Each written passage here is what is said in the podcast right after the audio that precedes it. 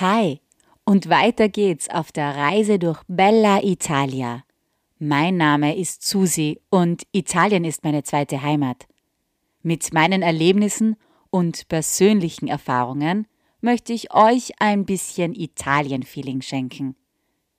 Ich habe es schon vor längerer Zeit angekündigt, aber heute ist es endlich soweit.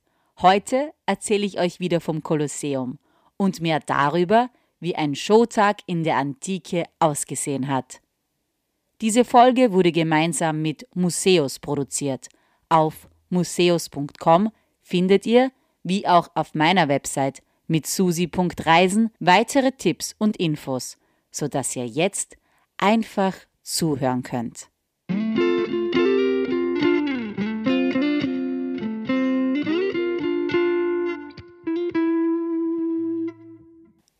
Es war so. Also, es wissen ja nicht viele, weil ich mich ein bisschen dafür schäme und es eigentlich nicht gerne erzähle. Aber wir sind jetzt ja unter uns und ich sag's euch jetzt einfach. Als ich das erste Mal, also das aller allererste Mal in Rom gewesen bin und vor dem Kolosseum gestanden habe, habe ich dieses gar nicht gesehen. Im wahrsten Sinne des Wortes. Ich habe es nicht gesehen. Ihr glaubt mir nicht, aber es war tatsächlich so. Vielleicht können es einige meiner Schulfreundinnen und Schulfreunde von damals bezeugen. Als wir die U-Bahn-Station verlassen und dann 50 Meter vor dem Kolosseum gestanden und auf alle der Gruppe gewartet haben, habe ich wahrscheinlich als einzige nicht gecheckt, dass vor mir ein antikes Meisterwerk stand. Vielleicht lag es daran, dass es bereits dunkler Abend war oder dass ich vielleicht schon damals eine Brille gebraucht hätte. Ich weiß es nicht. Aber man musste mich, nachdem ich die doofe Frage gestellt habe, wie lange wir jetzt noch zu diesem Kolosseum gehen müssen, dezent darauf hinweisen, dass diese schon direkt vor mir stand. Boom. Dann war ich kurz überrascht.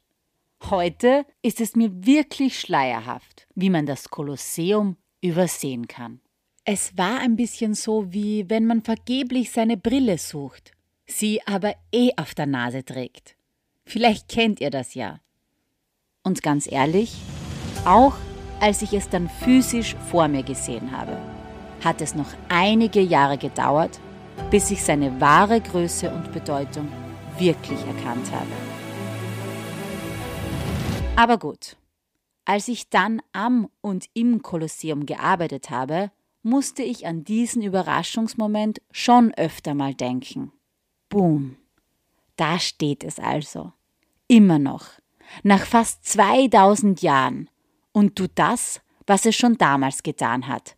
Es begeistert. Es fasziniert. Über meine persönliche Verbundenheit mit dem Kolosseum und darüber, dass es meiner Meinung nach wie das Herz der Stadt ist, das Rom am Leben hält, habe ich bereits in Folge 7 erzählt. Ich weiß nicht, wer sich noch an diese Folge erinnern kann, aber viel habe ich damals vom Kolosseum nicht verraten. Ich habe versucht, ohne dass ich mit Zahlen, Daten und Fakten um mich werfe, zu zeigen, wie wichtig das Kolosseum in der Antike war und wie wichtig es heute noch ist. Ich werde auch heute nicht alle Geheimnisse verraten. Schließlich will ich nicht, dass meine Tourguide-Kolleginnen und Kollegen oder ich keine Führung mehr durchs Kolosseum geben können, weil ihr eh schon alles mal gehört habt. Aber ein paar interessante Zahlen, Daten und Fakten gibt es schon. Zum Beispiel, dass man für den Bau, also bis zur Eröffnung des Stadions, nur acht Jahre gebraucht hat. Man hat 72 nach Christus damit begonnen und es im Jahr 80 mit 100 Tagen Festspielen eröffnet. Damit dann aber noch mehr Menschen in das Stadion passten und es auch noch mehr Show-Effekte bieten konnte, wurde weitere zwei Jahre daran gebaut.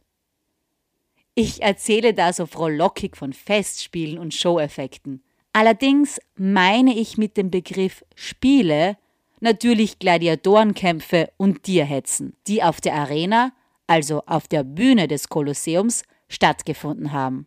Und mit Show-Effekten meine ich spezielle Kulissen, außergewöhnliche Ausrüstungen oder unerwartete Überraschungsauftritte.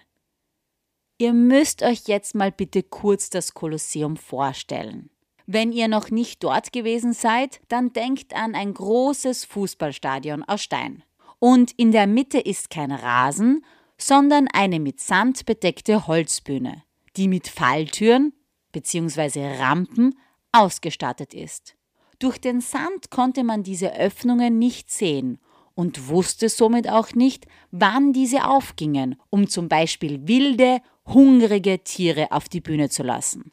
Im Untergrund des Kolosseums gab es nämlich ein raffiniertes System aus Tunneln und Gängen, in denen nicht nur bewaffnete Gladiatoren auf ihren Auftritt, also auf ihren Kampf gewartet haben, sondern auch Bühnenmaterial wie Felsen, Hütten oder Pflanzen aufbewahrt und Löwen oder Tiger eingesperrt wurden, bis sie auf die Arena durften, um dort das Publikum zu begeistern. Ein begeistertes Publikum war nämlich eigentlich das Wichtigste überhaupt. Denn so war es meist der Kaiser, der Kämpfe im Kolosseum veranstalten ließ und diese somit finanziert hat. Der Eintritt zu diesen Kampfshows war für die Menschen kostenlos.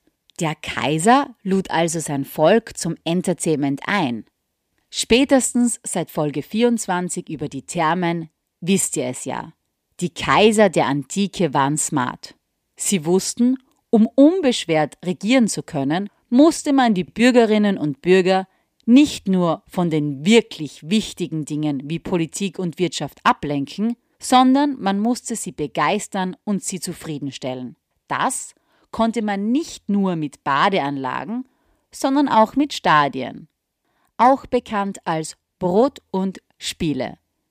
Für das Volk gab es immer wieder kostenlos Getreide und kostenloses Entertainment. Ganz ehrlich, würde mich der Bundeskanzler mit gratis Pizza und gratis Events versorgen, würde ich wahrscheinlich auch weniger über ihn schimpfen. Naja, wobei, vielleicht auch nicht. Hm. Aber gut, darum geht's jetzt auch gar nicht, sondern darum, dass die Kaiser kluge Männer waren und der Zugang zum Kolosseum in der Antike gratis war. Allerdings war die Anzahl der Besucherinnen und Besucher begrenzt und daher gab es Eintrittskarten. Auf diesen war der Sektor und der Sitzplatz vermerkt. Je wichtiger man in der gesellschaftlichen Rangordnung war, desto näher an der Bühne durfte man auch sitzen.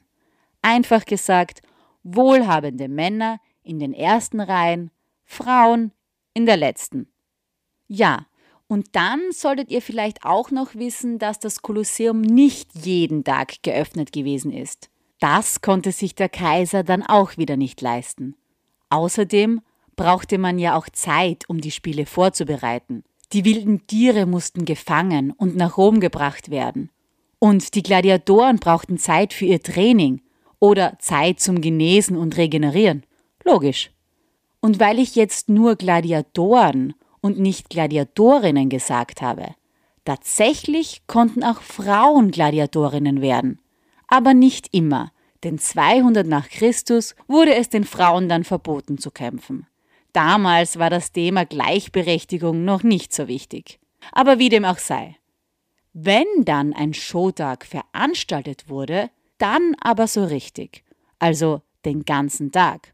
Und damit das Publikum nicht nach dem Vormittagsprogramm nach Hause ging, gab es das Beste zum Schluss. Das heißt, am Vormittag wurden die Tierhetzen veranstaltet. Zum Mittag gab es dann Musiker, Akrobaten oder eine Tombola. Und als Highlight kamen am Nachmittag die Gladiatoren auf die Bühne, um zu kämpfen. Wobei, Highlight, ich meine, ich muss schon sagen, dass es doch auch ein Highlight gewesen sein muss, einen Löwen oder Elefanten aus Afrika oder einen Bären oder Hirschen aus Deutschland in Rom zu sehen. Und was für ein Lärm in diesem Kolosseum gewesen sein muss. Und was für ein Gestank. Die Tiere hatten sicher nicht den besten Geruch. Und das schwitzende Publikum wahrscheinlich ebenso wenig. Blut riecht in der Sonne sicher auch nicht besonders. Apropos Blut. Wer kein Blut sehen konnte, war im Kolosseum natürlich falsch aufgehoben. Denn die Tierhetzen gingen, im Gegensatz zu den Gladiatorenkämpfen, meistens tödlich aus. Jetzt gab es da aber auch tatsächlich Menschen, die nur wegen ihrem Lieblingsgladiator im Kolosseum gewesen sind und alles andere total langweilig gefunden haben. Aber auch die haben sich zu beschäftigen gewusst. Zwar nicht mit Spielen auf ihrem Smartphone, gab es ja nicht, aber mit anderen Spielen, deren Spielbretter sie einfach in die Sitzreihen geritzt haben. Aber gut, nochmal zurück zu den Zahlen, Daten und Fakten. Um das Kolosseum zu bauen, hat man eine 40 Kilometer lange Straße angelegt, um den Stein, genauer gesagt den Travertin, aus Tivoli nach Rom zu bringen. Über 100.000 Kubikmeter Travertin wurde verwendet, um das Kolosseum zu errichten. Wenn man davon ausgeht, dass ein Steinblock eine Größe von circa 2 Kubikmeter hat und 5 Tonnen wiegt, dann hat man ungefähr 250.000 Tonnen Travertinstein für den Bau des Kolosseums benötigt. Soll ich das wieder in Elefanten und LKWs umrechnen, damit man sich das besser vorstellen kann, wie schwer das ist? So wie beim Gewicht der Petersdomkuppel? Ja? Also zur Erinnerung, ein Elefant wiegt circa 6 Tonnen, ein beladener LKW rund 30 Tonnen. 250.000 Tonnen Travertin sind also etwa so viel wie 41.700 Elefanten oder 8.300 LKWs. Damit diese Steinblöcke aber auch gut miteinander verbunden waren und nichts zusammenbricht, hat man Eisenklammern angebracht. Sage und schreibe 300 Tonnen Eisen hätte man dafür gebraucht. Das dürft ihr jetzt aber selbst in Elefanten oder LKWs umrechnen. Das Kolosseum ist übrigens 156 Meter breit und 188 Meter lang. Es ist also oval und nicht rund, wie viele behaupten.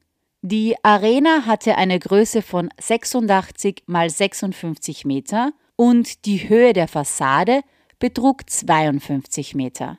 Trotz dieser Zahlen ist es aber nicht die kolossale Größe, die dem Stadion seinen Namen Kolosseum gibt. Aber wie es dazu kam, habe ich ja eh schon in der ersten Kolosseum-Folge erzählt. Wer der Architekt des Kolosseums war, weiß man übrigens bis heute nicht wirklich. Ich kann es nicht oft genug sagen. Die Kaiser der Antike waren smart. Da wäre der Kaiser Vespasian ja blöd gewesen, wenn er die Medien, also besser gesagt die antiken Autoren und Dichter, über den Architekten berichten hätte lassen und nicht über ihn, dann würden wir ja heute alle über dieses Architekturgenie und nicht über den genialen Auftraggeber, nämlich den Kaiser, sprechen. Oh, und sprechen ist mein Stichwort, weil ich ja so gute Übergänge liebe. Ich finde, fürs Erste, beziehungsweise eigentlich fürs Zweite, habe ich nun genug über das Kolosseum gesprochen. Mehr erzähle ich euch ein anderes Mal. Oder vielleicht sogar in Rom. Bevor ich jetzt meine berühmten Abschlussworte mit euch teile, eins noch. Wenn euch gefällt, was ich mache und ihr mich dabei unterstützen möchtet, dann findet ihr alle Möglichkeiten dafür auf meiner Website. Aber jetzt. Ich will und wollte mehr. Mehr von mir gibt's bald zu hören zu lesen aber schon jetzt auf www.mitsusi.reisen. Mehr Infos über Rom und das Kolosseum findet ihr auf www.museos.com. Ciao und bis bald.